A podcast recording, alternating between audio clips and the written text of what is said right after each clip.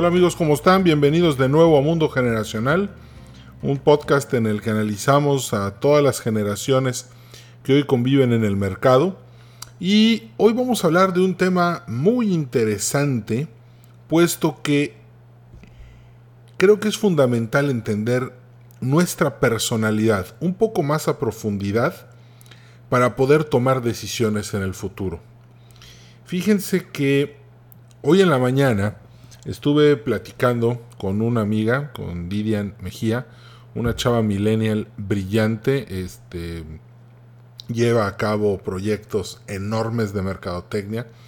Es una chava muy lista, este, y platicando con ella empezaron a surgir algunos temas que de la personalidad, de qué se necesita para ser mentor, para qué se necesita para ser un buen mentor, porque Luego les voy a platicar lo que yo pienso del sistema de calificaciones y de maestros del día de hoy. Yo siento que es una porquería, no sirve para nada.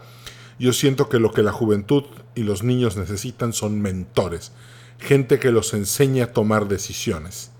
Creo que en el caso de la generación X, en México, los que nacimos entre 1960 y 1982, el sistema educativo simplemente nos hizo aprender usar la memoria y al final eh, matarnos a estudiar horas y horas y la verdad creo que no sirvió de nada.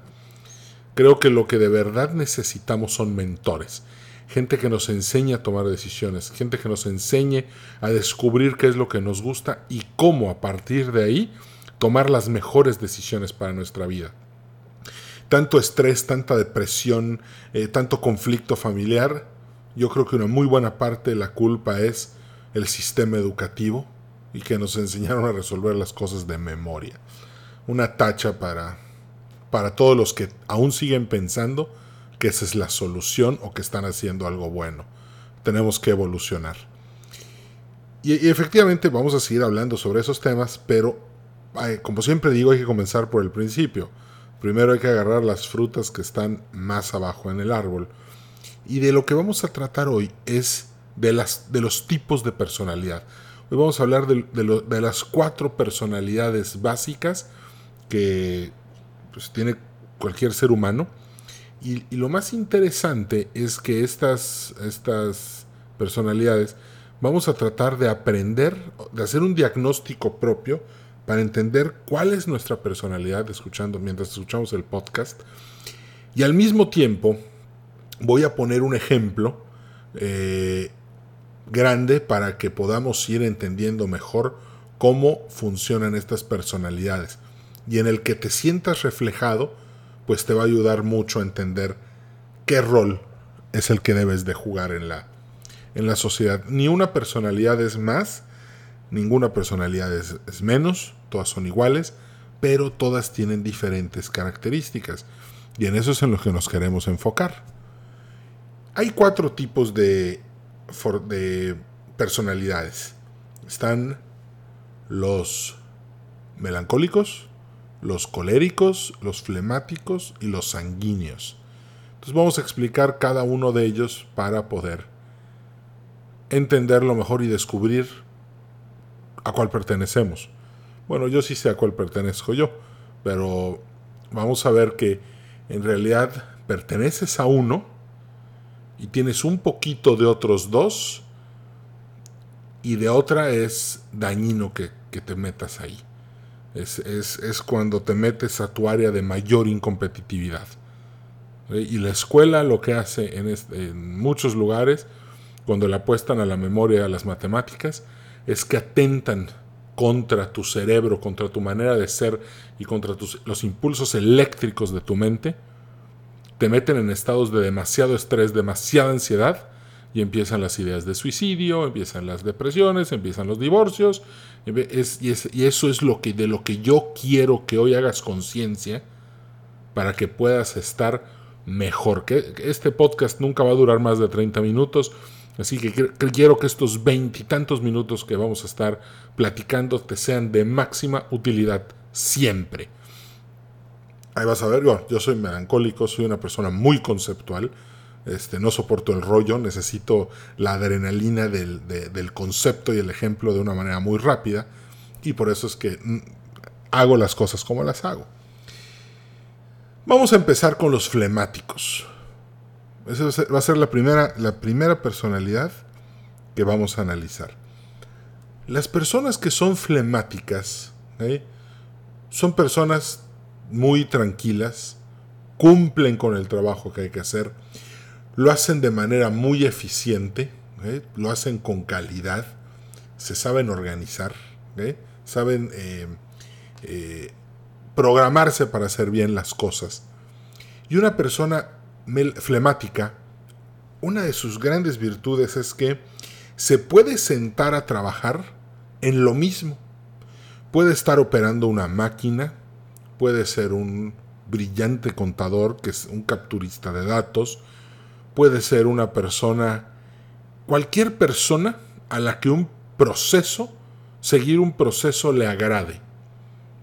Por ejemplo, podemos ver que hay personas que son muy felices realizando un trabajo muy rutinario, pero que de repente llega a la empresa el rumor de que van a haber cambios y los cambios los aterran, porque ellos, ellos lo que hacen es construir un mundo de mucha seguridad, un mundo en el que haya que tomar la menor cantidad de decisiones posibles, un mundo en el que ellos van a estar a gusto, estando en armonía con, los, con, lo que están haciendo, con su proceso. Por ejemplo, em, culturas que son de, por ejemplo, Toyota Lean, este, el ISO 9000, son muy de procesos, que hacen que el individuo se aferre a un know-how ¿eh? y repita eso, y de repente si esa persona se tiene que ir, la persona que llena, eh, llega a llenar el vacío aprende del manual, lo comprende y lo ejecuta de manera perfecta. Entonces tú que eres un emprendedor, un startup, un gerente, un director, tienes que saber reconocer a las personas flemáticas para saber darles todos los temas posibles que tengan que ver con procesos, con cosas repetitivas, con captura, con este, mm, eh, contabilidad, eh, o por ejemplo pueden ser personas, no necesariamente son trabajos de, de, bajo, de bajo ingreso, pueden ser programadores, pueden tener un doctorado en alguna ciencia computacional. De hecho, el flemático tiende mucho a estructurarse, eh, a, conseguir estos títulos educativos. la escuela les muchas veces les es muy fácil porque simplemente la convierten en un proceso y empiezan a seguirlo de manera... Eh, se les vuelve muy sencillo hacerlo.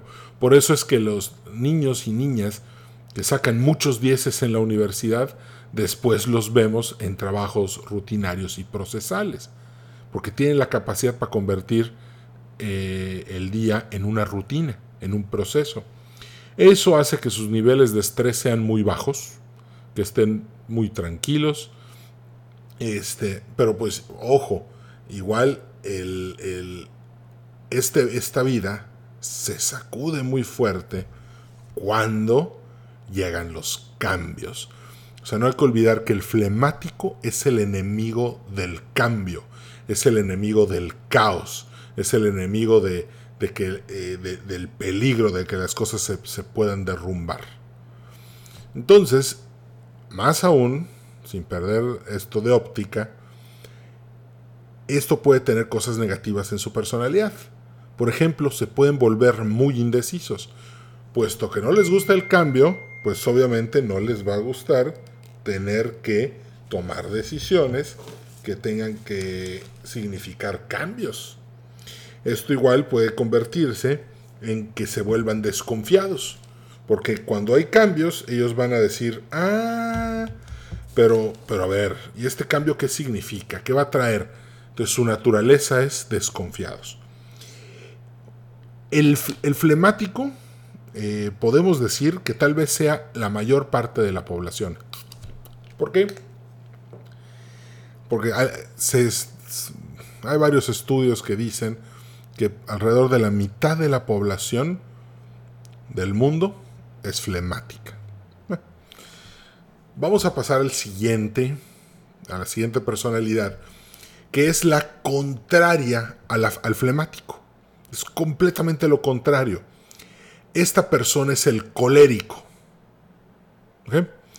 El colérico es muy, muy, muy energético, muy resolutivo, o sea, es el solucionador de problemas.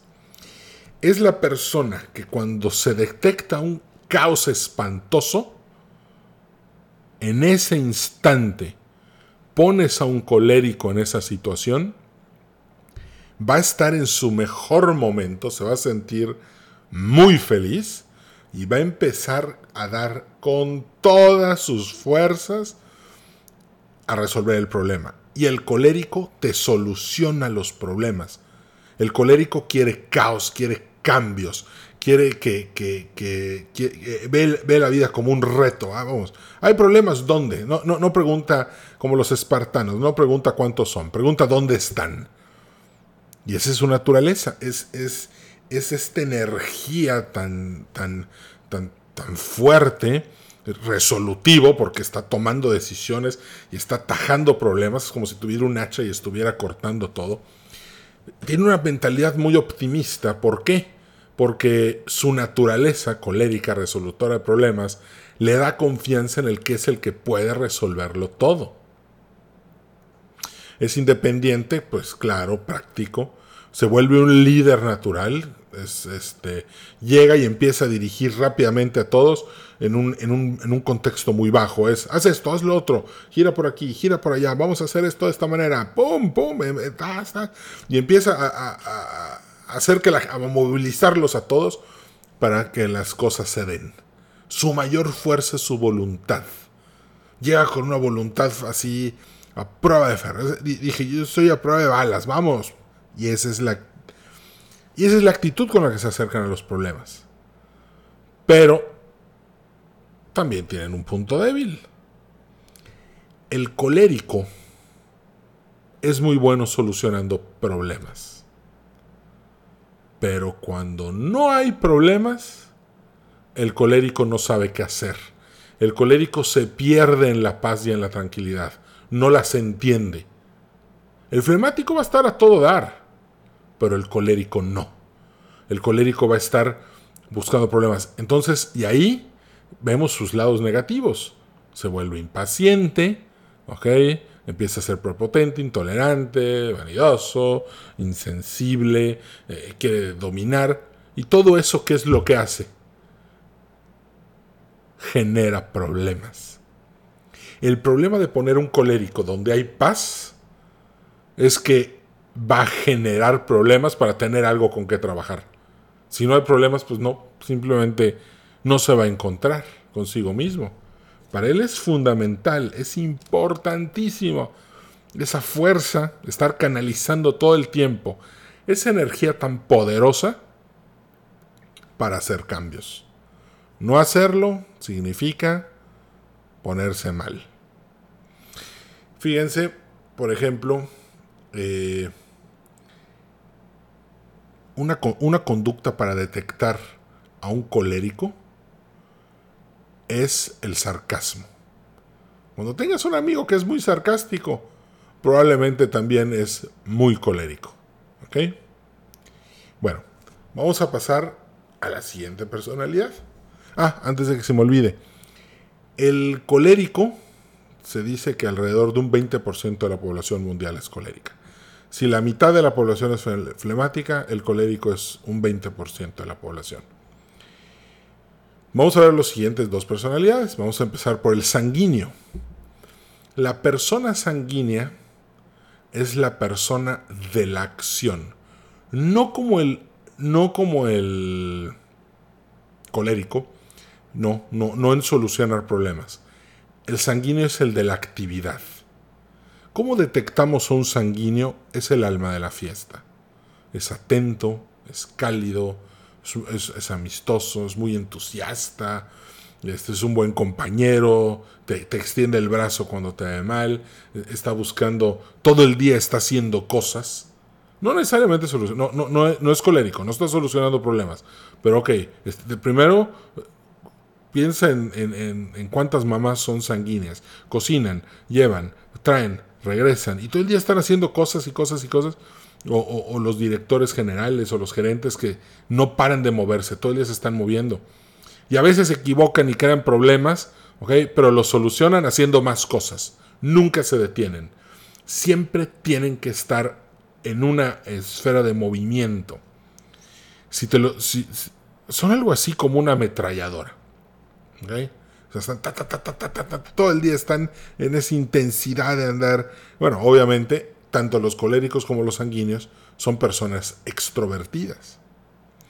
De, hecho, vas a poder notar en el, el, sanguíneo, llega con una sonrisa, eh, está, conquista con esa sonrisa, con esa amabilidad, eh, llega y, ah, hola, ¿qué tal? Este, te, te envuelve. El, el sanguíneo es acción. Sin embargo, si al sanguíneo lo, lo pones en un ambiente en el, que, en el que no se puede mover, en el que no hay suficiente actividad para que haga, pues empieza a volver voluble, ¿ok? Empieza a violentarse, empieza a ser violento, indisciplinado, empieza a exagerar las cosas, ¿por qué? Porque él está tratando de actuar, no tiene cómo actuarlo y empieza a canalizar exagerando, siendo indisciplinado se vuelve tremendamente improductivo. Muy improductivo. Se, él se siente improductivo, siente que no está haciendo nada, se siente pusilánime, se siente inestable. Dice, no estoy logrando nada. ¿Qué pasa? Y se empiezan otra vez a deprimir y empiezan a sentir que, no, entienden las cosas. Y, y, en esta agresión, en este lado oscuro de la fuerza, este, pues se pueden volver incluso egocéntricos empezar a pensar, no, es que yo soy el centro de todo, este, ¿dónde está mi actividad? ¿Dónde está mi reconocimiento? ¿Dónde está la persona que sonríe cuando yo le, cuando yo le sonrío? Se empiezan a perder. Entonces, si eres emprendedor, si eres director general, si tienes una startup, piensa que a la gente sanguínea la tienes que poner en ventas. Son los vendedores los tienes que poner en todo lo que implique actividades que tengan que ser de manera eh, energética. Todo lo que signifique quemar energía, ahí pone a, tu, a la gente sanguínea. Va a estar muy feliz y, tú también vas a estar muy feliz porque los sanguíneos tienden a ser este, muy, gente muy alegre. Cuando hagas la posada de diciembre, de tu empresa, los, los, las almas de la fiesta van a ser los sanguíneos. Ahí los vas a reconocer. La siguiente personalidad eh, es la melancólica. Un detalle, tanto el melancólico como el flemático son introvertidos. El melan sin embargo, ah, por cierto, coléricos y sanguíneos son aproximadamente el 20 y el 20% de la población. O sea, el flemático, quedamos que es 50, un 20% de la, de la población es colérica, otro 20% es sanguíneo y al final el 10% de la población es melancólica. La parte más baja de la población, los más difíciles de conseguir son los melancólicos.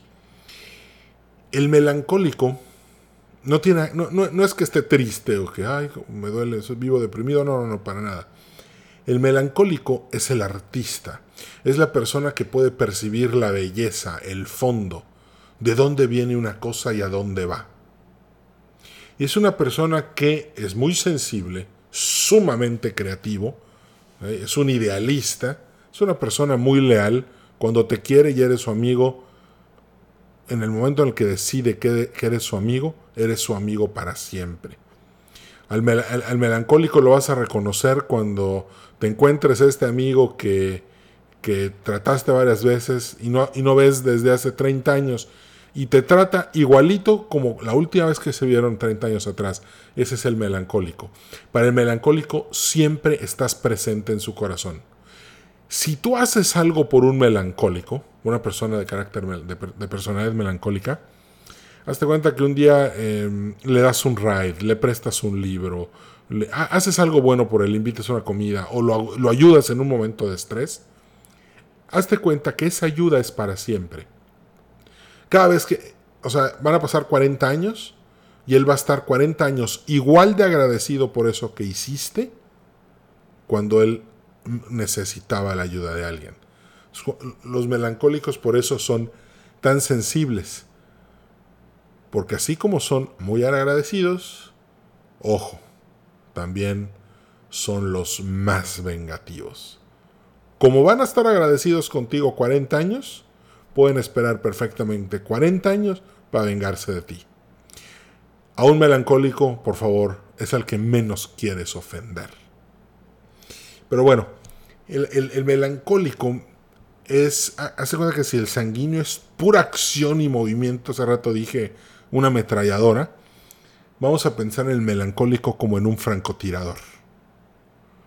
Una persona que espera pacientemente el mejor momento, hace un disparo y, derrumba toda la estructura.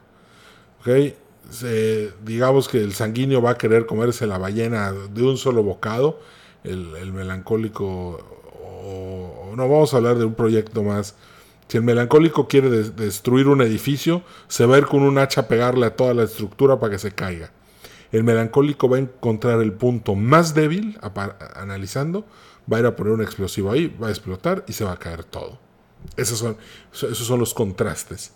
Obviamente, el eh, cuando tú pones un melancólico, el melancólico es el gran estratega. Es el que tiene la capacidad para medir y para hacer las tendencias. Es el que descubre de dónde viene la tendencia y a dónde está yendo.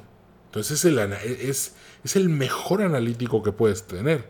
Es la persona que quieres contratar para que te haga tus estudios de mercado, para que te haga diagnósticos laborales y después tú, él te lo explique a ti, e, es el que mejor te lo va a explicar. Te lo va a explicar de una manera muy, muy estratégica, muy concisa, de muy pocos puntos, muy conceptual, sin rollo. El melancólico está muy a gusto analizando, pensando, tomando decisiones, pero no como el sanguíneo que toma 40 acciones al día. No, el melancólico toma una decisión al día, pero esa decisión afecta todo. O sea, buscan el punto más fuerte para, ahí para ahí, ahí, ir ahí a generar el impacto. Después,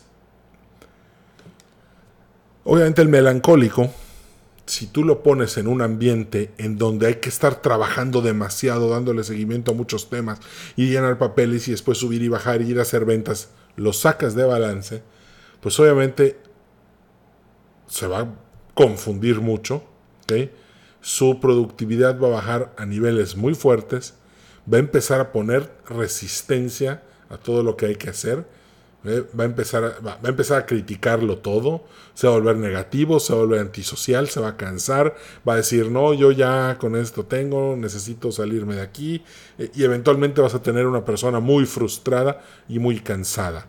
Porque como dije hace rato, el melancólico es una especie de francotirador. Está esperando, se pasa ahí seis horas esperando, y cuando dice, ya, esta es la decisión que voy a tomar, hace el tiro, y transforma, con esa decisión, transforma 10, 20 o 30 proyectos. Entonces, ¿dónde vas a encontrar al melancólico? Al melancólico lo encuentras callado, analítico, siempre observando, un poco a la defensiva, pero también lo vas a encontrar en estos amigos que tú sabes que son para toda la vida. Y no se te vaya a ocurrir tenerlo de enemigo. ¿eh? No se te vaya a ocurrir tenerlo como enemigo. Bueno, vamos ahora a ver un caso. ¿Para qué? Pues para entender mejor qué tipo de personalidad eres.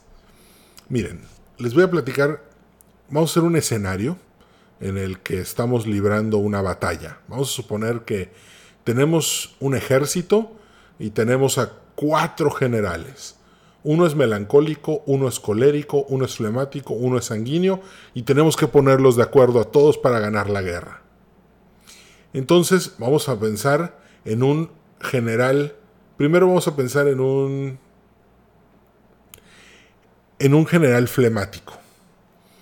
El general flemático llega, se reporta al frente de batalla, vamos a suponer que tú eres el jefe de estos cuatro generales, Y al general flemático le vas a dar la logística de la campaña militar.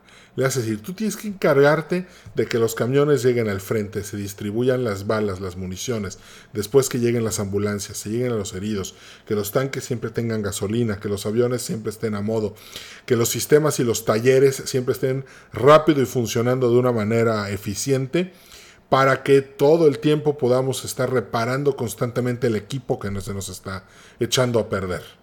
Fíjense qué importancia va a tener el flemático porque el desgaste de toda la maquinaria de guerra, él se va a convertir en el soporte logístico para que la maquinaria pueda funcionar, para que el ejército pueda seguir avanzando. Al flemático le vas a poner a los ingenieros, que son los que construyen puentes. Oye, tenemos que cruzar el río y no hay con qué. Pum, metes a los ingenieros. Ese, ese compadre se va a encargar de hacer el puente para que crucen las tropas y los tanques y los caballos y la artillería. Entonces, a ese quieres tú como flemático. Bueno, ahora vamos a darle chamba al general colérico. Se presenta contigo el general colérico, se reporta y le dices, tú te vas directamente al frente de batalla.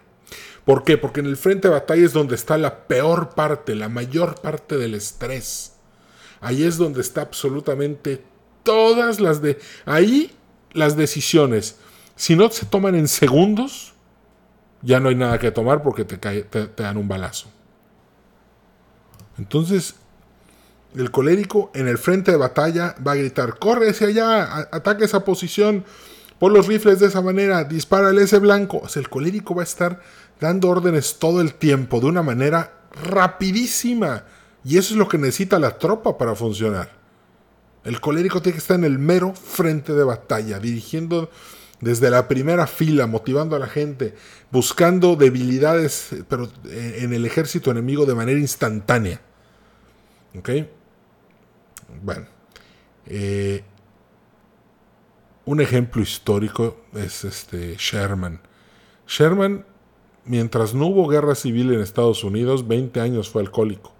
El día que estalló la guerra civil y encontró cómo canalizar su personalidad colérica, dejó de tomar, se fue al frente de batalla y ganó todas las batallas y al final él ganó la guerra civil norteamericana.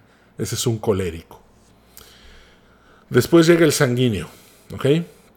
Y se reporta contigo el general sanguíneo y le dices, general, tú te, vas a estar, tú te vas a estar encargando de que en la segunda fila todo esté funcionando bien Tú vas a liderar las zonas defensivas. Tú vas a ir a cada vez que ocupemos un lugar, tú vas a ir a ver que se hagan las, las trincheras, que se pongan las metralletas en posición, que la artillería se ponga en, una, en, en lugares defensivos. Tú vas a hacer toda la acción que conlleva después de la batalla para que para afianzar el lugar que acabamos de ganar. Si conquistamos una, una colina y conquistamos un valle eh, este, y el cruce de un río, tú vas a poner al sanguíneo inmediatamente a construir trincheras, a hacer puentes, a, poner la artillería, a construir una pista de aterrizaje. Rápidamente e, el sanguíneo se va a poner en acción para que esa zona quede segura, para que esa zona sea la más, em, prácticamente hablando, tuya. Que, ese es el general que se va a encargar de afianzar eh, los triunfos de tu ejército. Finalmente va a llegar el general melancólico, se va a reportar contigo y le vas a decir lo mismo. Le a decir, a ver general, ¿qué tal? Buenas tardes, pásele. General, usted va a estar encargado de toda la inteligencia de este ejército. General, el melancólico, el general melancólico va a analizar al, al, ejército enemigo, va a observar sus movimientos, va a lanzar va a manejar espías, va a manejar aviones de esos U-2 que vuelan muy alto y toman fotos. Y, va, a deducir, a tratar de ver qué son, cuáles son los movimientos que el enemigo puede estar planeando. A dónde se va a mover, qué van a hacer, qué están planeando, cómo se están moviendo, qué están construyendo. El melancólico es tu mejor espía. Porque va a analizarte toda la situación, es la situación en grande, en blanco, y te y gracias a la información que él te va a dar, tú vas a saber a dónde mover a tu colérico para que ataque, cómo el sanguíneo va a, preparar qué zonas, dónde es más probable que haya un, contraataque o, qué punto es el que le pueden atacar. Va a ser el, flemático, pues va, a tener todos los movimientos logísticos en el camino y el melancólico. Toda esa información para eso te va a servir. Entonces, a tu al, general melancólico, dale un equipo de comandos que se infiltren tras las líneas enemigas, planten tres explosivos nada más, no tiene que ser una barrera. Se regresan y, cuando el enemigo está cruzando el puente, revientas esos tres explosivos, el puente se va para abajo y, y destruyes una división entera del ejército enemigo. Eso hace el melancólico. Es el espía, es el saboteador, es el que analiza al enemigo y lo deduce. Curioso, a los melancólicos este, les, encanta el arte. Un melancólico en un museo es feliz, se pierde horas y horas. De repente llega seguridad y lo sacan porque no se dio cuenta que, pasaron las ocho horas y el museo ya cerró. ¿Ok? Esa afinidad por el arte, ese, ese ver un cuadro, enamorarse de él, de leer literatura, de leer todas esas cosas tan así artísticas que tienen que ver con el alma humana, es el caldo de cultivo de los melancólicos. Los vas a encontrar en un museo. Los vas a encontrar leyendo un libro a solas en un Starbucks. Los vas a encontrar escribiendo este, notas o artículos, muy buenos escritores los, melancólicos.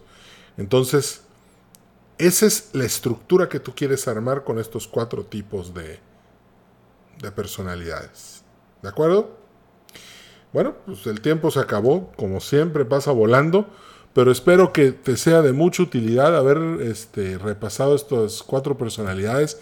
En el futuro vamos a, platicar este, más de este tema y, un también vamos a ver cómo funciona el cerebro de cada uno de ellos y vamos a ver cómo eso está ligado a cada generación, porque cada generación recibe más estímulos de un tipo y menos estímulos del otro. Entonces va a estar muy interesante. Te agradezco mucho haber estado hoy con, eh, conmigo platicando. Te recuerdo que tenemos un patrocinador. Ese patrocinador nos regala 100 eh, dólares para hoteles. Eh, para que en tu próximo viaje te puedas ir tranquilamente de vacaciones con un crédito de 100 dólares en tu hotel. Entonces lo único que tienes que hacer es escribirme edwin.edwincarcano.com. Dime qué te pareció el podcast y con mucho gusto te vas a ganar el premio. Me despido, que estés muy bien, te mando un fuerte abrazo, nos vemos a la próxima, éxito en todo y bye bye.